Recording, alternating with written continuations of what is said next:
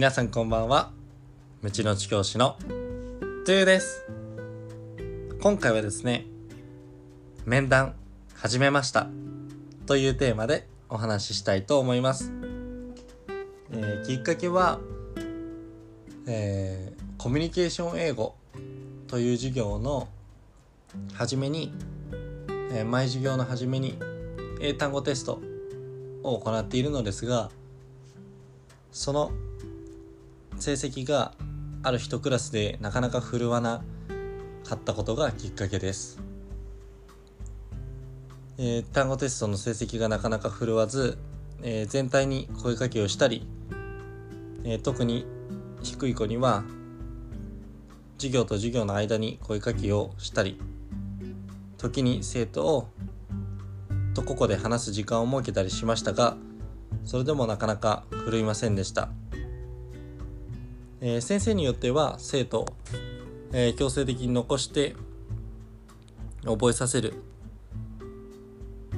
というやり方をしている先生も見えます、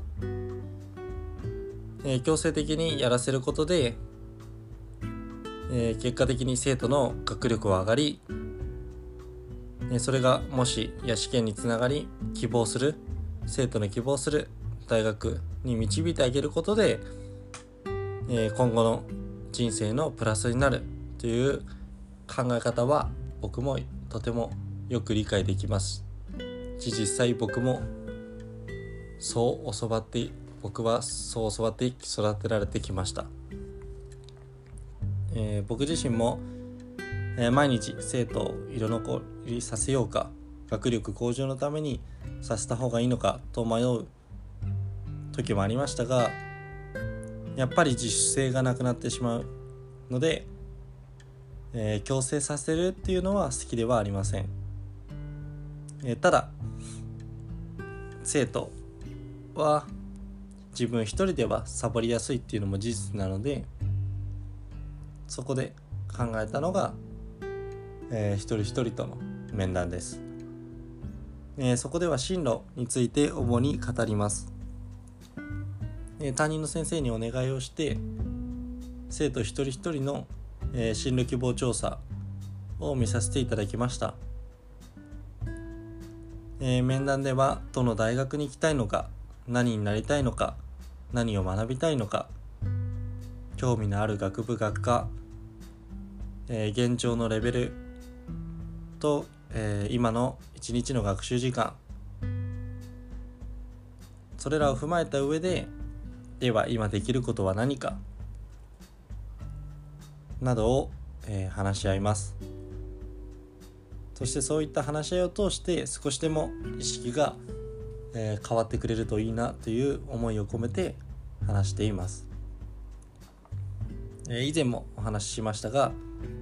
僕は叱るのが正直苦手です。ただ少人数での対応は大好きです。というのも、えー、全体指導だとどうしても個々に、えー、なかなか目を向けられなくなってしまうため、えー、もどかしさがあったんですがやっぱりより良い教育をするためには生徒一人一人の情報を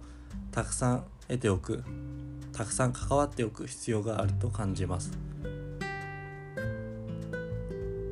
でそういった生徒一人一人とのより深い関わりをしている時がとても楽しいんですね、え大学時代に家庭教師をしていましたがその時もとても楽しかったです。で少し話がそれてしまいましたが、え生徒といかに関わる時間を作るかというのは今後の、え大きな課題だとも課題とも思うのでこの点を意識して、えー、1人大体15分ずつではありますが、えー、コツコツ、えー、面談を重ねていきたいなというふうに思います、えー、部活動もあるので業合、えー、1日に2人か3人ぐらいだと思いますが、えー、生徒がより良い進路実現につながるよう話したいなというふうに思います。えー、ここでの注意点は一つです。生徒のあくまでも生徒が希望する進路